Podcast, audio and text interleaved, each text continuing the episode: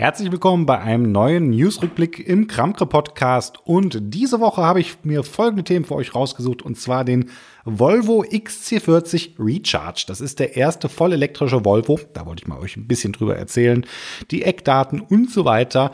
Dann, wir bleiben elektrisch, möchte ich kurz auf den Porsche Taycan 4S zu sprechen kommen. Der Porsche Taycan war ja jetzt schon das ein oder andere Mal bei uns im Podcast. Jetzt gibt es neben dem Turbo auch die 4S-Variante. Die wollte ich euch kurz feststellen.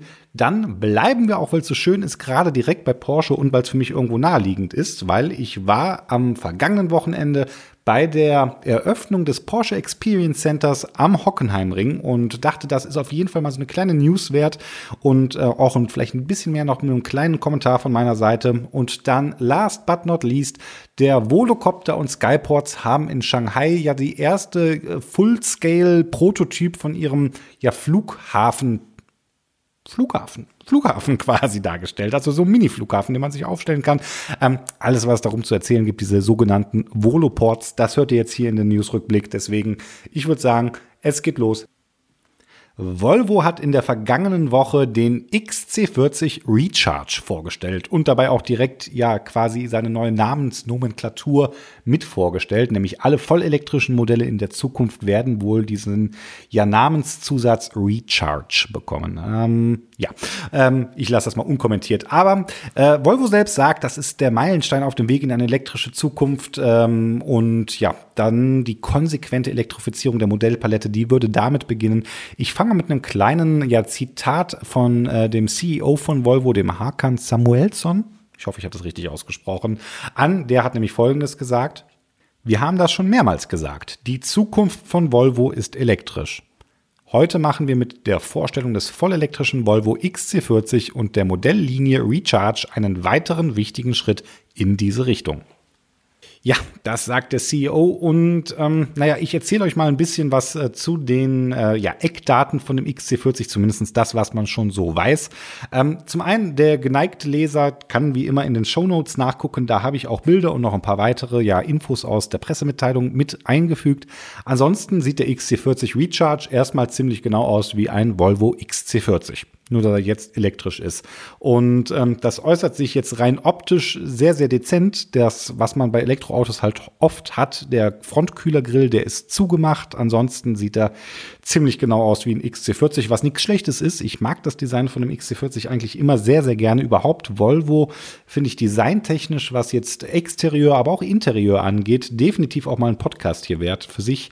Ähm, ja, zu dem eigentlichen Elektrowagen. Äh, Leute, also ich fange mal damit an, ein bisschen hier kurz technische Daten. Und zwar soll er, und das alles jetzt mit einem großen Soll und Fragezeichen, ähm, eine Batteriegröße bekommen, naja, 78 Kilowattstunden. Das ist dann effektive Nutzbarkeit davon 75 Kilowattstunden. Das geben die Hersteller immer mal wieder an. Also 75 Kilowattstunden. Ähm, man sagt bei Volvo, damit soll eine Reichweite von ja, 400 Kilometern nach WLTP möglich sein, was ja gar nicht so schlecht ist. 400 äh, ist so eigentlich eine ganz gute Grenze. Da könnte der ein oder andere deutsche Hersteller ähm, ja sich mal dran orientieren, sage ich einfach nur. Leistung, das fand ich tatsächlich ganz interessant, wobei auf der anderen Seite muss man das auch bei Elektroautos immer mit ja ich sag mal, eine Prise Salz zu sich nehmen. Leistung 408 PS. Ähm, das sind halt bei Elektromotoren geht das relativ schnell. Besondere hier ist halt der vollelektrische Allradantrieb. Und ähm, ich weiß nicht, ob ihr meinen Kia Eniro Podcast gehört habt. Da ist das ein bisschen anders gehandhabt. Ich bin da sehr, sehr skeptisch. Vor allem diese 400 Kilometer, wenn ich die lese.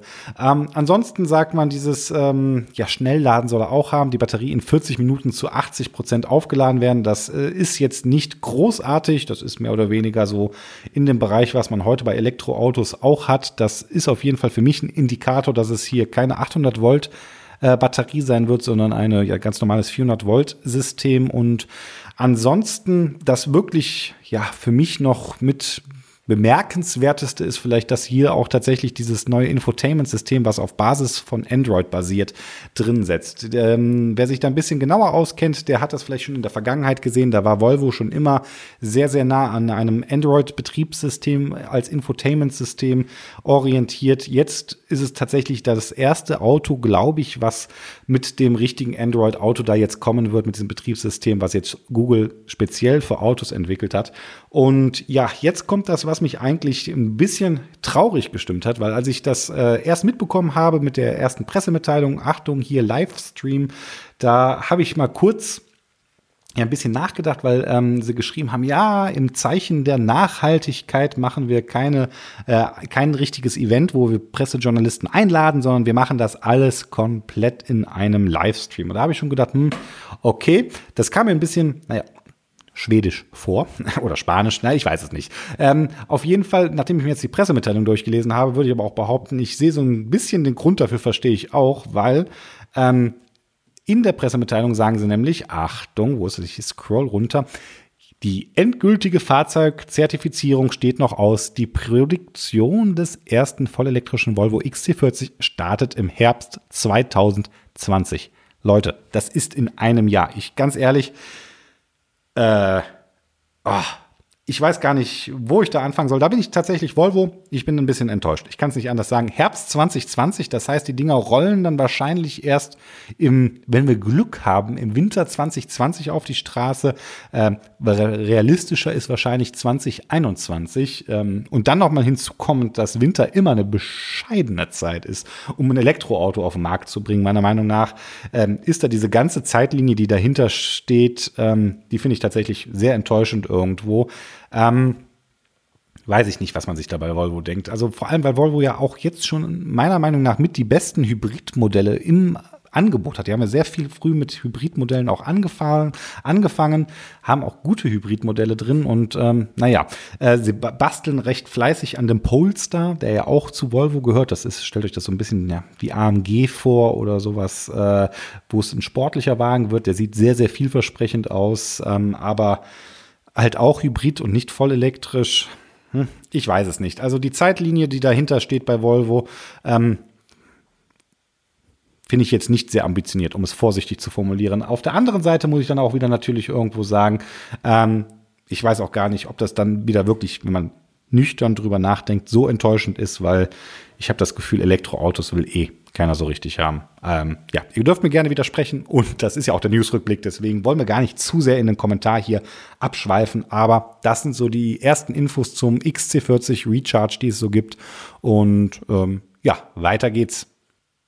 Und zwar mit dem Porsche Taycan. Den hatten wir ja schon als Porsche Taycan Turbo hier das ein oder andere Mal in dem Podcast und jetzt einfach nur mal so als ja kleine äh, ja, News, die durchaus meiner Meinung nach berichtenswert ist, gibt es den Taycan nämlich jetzt nicht nur in der Turbo-Variante, sondern jetzt auch in der 4S-Variante. Da haben schon die ersten Leute gesagt, wow, der Name, der ist ja mal nachvollziehbar, weil Allrad, ich meine, das hatte der Turbo auch, aber der Turbo hatte halt keinen Turbolader drin, deswegen gab es da ja einiges an Konfusionen und ähm, ja, der 4S soll jetzt, ist immer noch nicht das komplette Einsteigermodell. Das scheint man sich bei Porsche für ja, ich weiß gar nicht, wofür man sich das bei Porsche aufhebt. Man fängt halt äh, da von oben herab an, äh, mit den großen Modellen langsam auf dem Weg Richtung Einsteigermodell zu gehen. Und der 4S, das ist jetzt äh, ein Modell, was jetzt zum ersten Mal mit zwei Batteriegrößen kommt. Das war beim Turbo nämlich, glaube ich, nicht der Fall, wenn ich das richtig verstanden habe. Jetzt gibt es nämlich einmal die normale Batterie und die Performance-Batterie. Und ähm, die Performance-Batterie Plus. Also die, jede Batterie bei Porsche hat immer Performance, äh, was auch gar nicht so unwichtig ist, äh, um die Leistung nachher aus der Batterie rauszugeben, ist die Batterie bei einem Elektrowagen definitiv ein sehr, sehr wichtiger Punkt. Und ähm, ja, die beiden Batteriegrößen, die es da geben wird, die sind einmal mit, ähm, dip, dip, dip, dip, das sind die ähm, die Ladeleistung, die maximalen, 225 Kilowatt ähm, und 270 Kilowatt. Und ja, die äh, Gesamtbatteriekapazität, die ist dann entweder 79,2 Kilowattstunden, was gerade mal ein bisschen mehr als den Volvo ist, den wir gerade erwähnt hatten. Und ähm, ja, die andere, die etwas größere, das ist dann die, die tatsächlich auch im Taycan Turbo S und im Taycan Turbo drin sind. Die hat eine Kapazität von 93,4 Kilowattstunden, die kennen wir bereits. Und die Reichweiten damit, weil ich weiß gar nicht, woran das genau liegt. Ähm, das ist eine sehr interessante Frage und definitiv auch mal einen Podcast wert, weil ähm, wenn man sich mal diese, die, die Reichweitenangst, ähm, ist ganz interessant, was sich die Leute immer wünschen an maximaler Reichweite und ähm, wie viel sie tatsächlich benutzen. Ganz ehrlich, wir machen mal nicht bei diesem Spielchen der Reichweitenangst mit. Äh, fangen wir mal lieber mit dem, was bei einem Porsche wirklich wichtig ist, und zwar Leistung. Und zwar haben wir dann jetzt ähm, bei dem Taycan 4S, äh, und das ist jetzt ganz interessant, nämlich abhängig tatsächlich von der Batterie, so wie ich das nämlich verstehe, sind die Motoren ähm, bei dem 4S immer dieselben, aber je nachdem, ob ihr die Performance-Batterie oder die Performance-Batterie Plus drin hat, ist er halt in der Lage, ein bisschen mehr Leistung rauszu, ja, rauszusaugen. Ne? Strom fließt wie Wasser, das kann man sich mal ganz gut vorstellen. Und wenn die Batterie mehr Druck rausgibt, dann kann der Elektromotor auch mehr Energie verarbeiten. Deswegen hat er entweder ähm, ja, 530 PS Overboost-Leistung. Das ist also, wenn er hier, das ist nochmal wieder, ja, wieder Turbo Boost bei Kit, das kennt ihr. Oder 571 PS. Und damit beschleunigt er aus dem Stand in beiden Varianten interessanterweise von 0 auf 100 jeweils in 4,0 Sekunden. Schluss ist bei 250, nicht bei 260 wie beim Turbo. Und ja, die ähm, Reichweite, jetzt erwähne ich sie doch, sind dann entweder 407 Kilometer oder 463 Kilometer, auch hier wieder jeweils nach dem WLTP. Das ist eine ganze Ecke mehr, als es jetzt zum Beispiel bei dem Volvo XC40 ist, ähm, sowohl an Leistung wie auch an äh, Reichweite. Finde ich ganz interessant. Wird in dem Fall wahrscheinlich auch einfach vermute ich mal, mit dem CW-Wert des Taycans zusammenhängen. Der ist nämlich, äh, ja, wie sich für einen Sportwagen gehört, sehr, sehr, sehr, sehr schnittig. 0,22 ähm, ist der CW-Wert. Ähm, das ist auf jeden Fall macht ein richtig, also CW-Wert ist richtig, richtig wichtig äh, bei Elektroautos, weil, wenn ich das richtig weiß, der Luftwiderstand im Quadrat äh, in Verbrauch mit reingeht, abhängig zur Geschwindigkeit. Und ähm, das heißt, umso höher der Luftwiderstand, äh, deswegen steigt das ne, zum Quadrat exponentiell, doch ist exponentiell, ähm, sehr, sehr schnell halt an bei höherer Geschwindigkeit. Und ähm, jetzt kann man natürlich argumentieren, Elektroautos sollten gar nicht so schnell fahren, aber ein Sportwagen, der sollte das schon. Was mir ansonsten bei dem Taycan 4S noch aufgefallen ist, ist ähm, ganz interessant. Wie gesagt, ist jetzt das Einstiegsmodell in Anführungszeichen. Ich sage da in Anführungszeichen, weil der Wagen halt auch, ja, ich glaube bei 105.000 Euro jetzt startet, was immer noch eine Menge Holz ist. Das darf man nicht ähm, außer Acht lassen. Aber ähm, was ist mir noch so aufgefallen? Genau, das Einstiegsmodell. Es ist ganz subtil, wo da so die ähm, Änderungen sind. Ihr habt jetzt keine Keramikbremsen, die könnt ihr wahrscheinlich ähm, nachbestellen, wenn ihr wollt. Ähm, was ich schade finde und ähm, ja, ist natürlich auch ein Kostenpunkt. Ich weiß, das müsste ich mal herausfinden und vielleicht, äh, vielleicht gebe ich es in den Show Notes hinterher. Ähm, der Taycan Turbo, der hatte dieses unglaublich coole Art und Weise, wie er die Ladeklappen öffnet. Nämlich, da hatte der wie rechts und links fast so ein bisschen, ja, ähm, ich sag mal, wie bei Star Wars, wie so kleine, ja, wie sagt man, wie so kleine Seitenspoiler oder was, wenn ihr da dran getoucht habt oder drunter so einmal hergestrichen habt, ist die Ladeklappe nach innen hochgefahren. Das sah schon extrem futuristisch aus. Jetzt bei der Einstiegsvariante ist es so, ja, ich sag mal, eher der normale Tankdeckel, wie man ihn von ja, Autos her kennt und ja, ansonsten, ähm, das ist mir noch aufgefallen, wo ich denke, hm, da hätte man vielleicht drauf das hätte man anders machen können. Ansonsten ist jetzt hier serienmäßig bei dem Taycan 4S auch nur eine Teillederausstattung, ähm, was wahrscheinlich die Vegetarier unter uns freut, weil wenn ich mir richtig bin, sind das nämlich ähm, die kompletten lederfreien Ausstattungsvarianten, die es auch ausgibt, sind dann komplett aus recyceltem Material. Ähm, ist für Vegetarier oder Veganer vielleicht noch interessant und das waren so ein paar News zu dem Porsche Taycan 4S, den es dann jetzt auch in einer Aus, also in einer Einsteigervariante gibt. Hm ich mache jetzt nicht äh, das Tesla-Fass auf. Wenn ihr meiner Meinung nach zu Taycan und Tesla hören wollt, gibt es einen ganzen Podcast zu. Ich wollte es auf jeden Fall erwähnen, dass Porsche jetzt da was nachgereicht hat. Und ich bin sehr gespannt, was da jetzt bei Porsche als nächstes kommen wird, weil ähm, das ist noch immer nicht, glaube ich, der ganze Einstiegerwagen, der Einstiegswagen. Der soll nämlich unter 100.000 Euro kommen. Und da bin ich mal gespannt, was da als nächstes kommt. Ja, dann weiter geht's.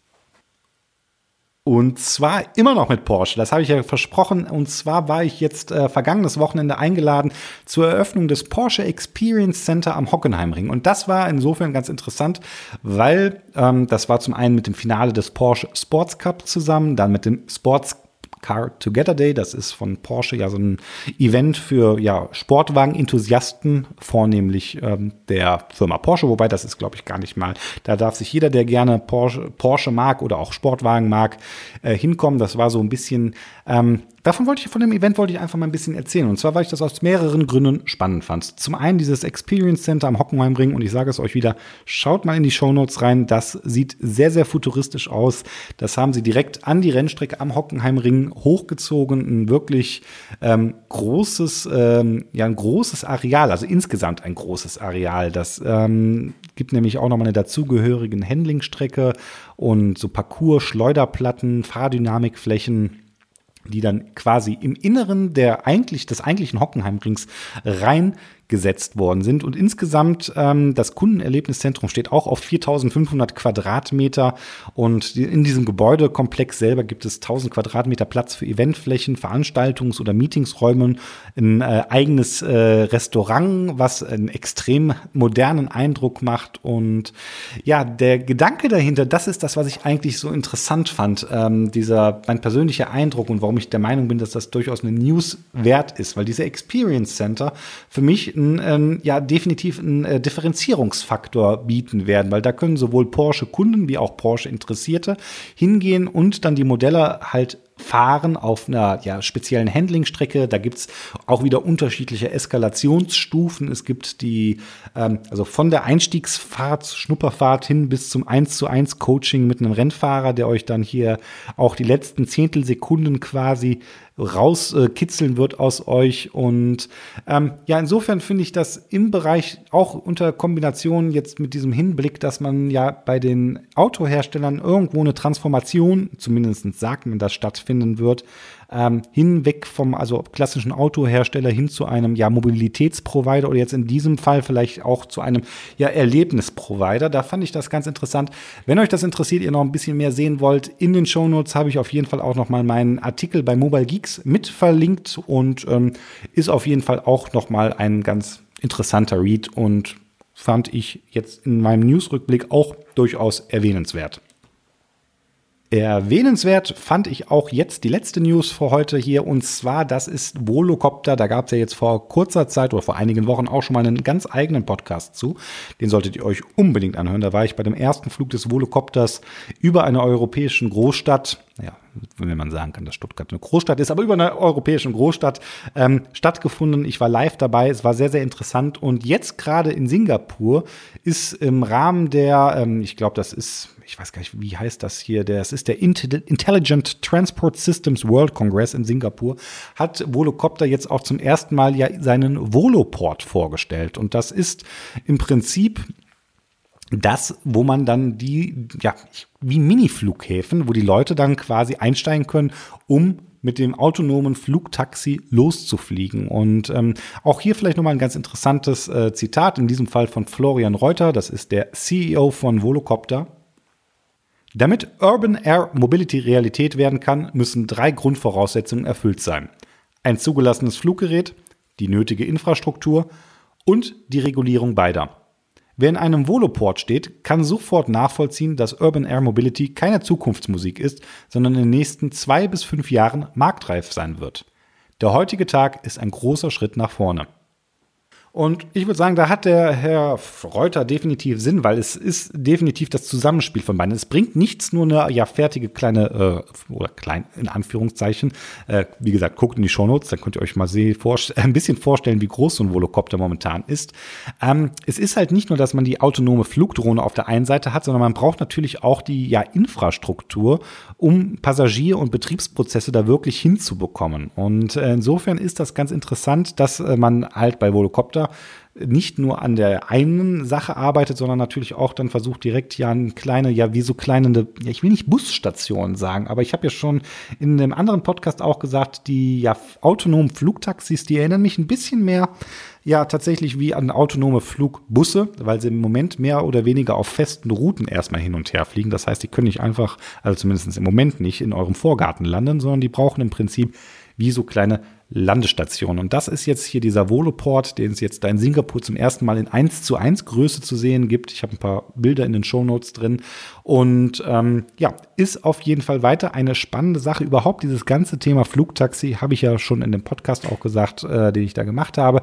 Es ist wirklich eine spannende Sache und ich bin jetzt, und ich war da bis, bis ich das Ding zum ersten Mal selber habe fliegen sehen, immer ein klein wenig skeptisch, ehrlicherweise gewesen. Und jetzt muss ich sagen, hm, vielleicht ist das doch gar nicht so abwegig, wie man vielleicht oder wie ich immer vorher gedacht habe. Und deswegen generell, vielleicht sogar habe ich jetzt auch einen interessanten Artikel drüber gelesen in der Welt, wo es darum ging, ähm, dass ein äh, Professor aus Stanford gesagt hat, er glaubt eher daran, dass wir wahrscheinlich eher autonome Flugtaxis haben werden als autonome ähm, Fahrzeuge. Ganz einfach aus dem Grund. Und ich muss sagen, seine Argumentation war da insofern auch für mich schlüssig, also dass er gesagt hat, ähm, in der Luft gibt es erstmal viel, viel weniger Möglichkeiten, dass einem ja etwas auf die Straße läuft. Oder es gibt auch viel weniger Sachen, die man treffen kann, weil in 300 Meter Höhe, da wachsen keine Bäume mehr. Da muss man vielleicht jetzt dann noch in Zukunft auf andere autonomen Flugtaxis ähm, oder andere Sachen Acht nehmen, aber die können ja gut miteinander kommunizieren. Aber es sind nicht so viele ja andere Verkehr, Verkehrsteilnehmer mit involviert,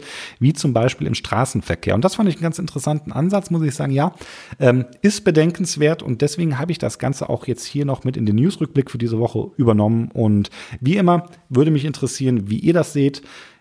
Ich bin an dieser Stelle jetzt erstmal durch mit meinem äh, Newsrückblick für die Kalenderwoche 43, wo, beziehungsweise wir sind in der KW 43, das heißt, die letzten zwei Wochen haben wir zurückgeblickt. Wenn ihr bis hierhin zugehört habt, dann wie immer vielen Dank, freut mich sehr und ich hoffe, es hat euch gefallen. Ich würde mich freuen, wenn ihr meinem Podcast weiter gewogen bleibt.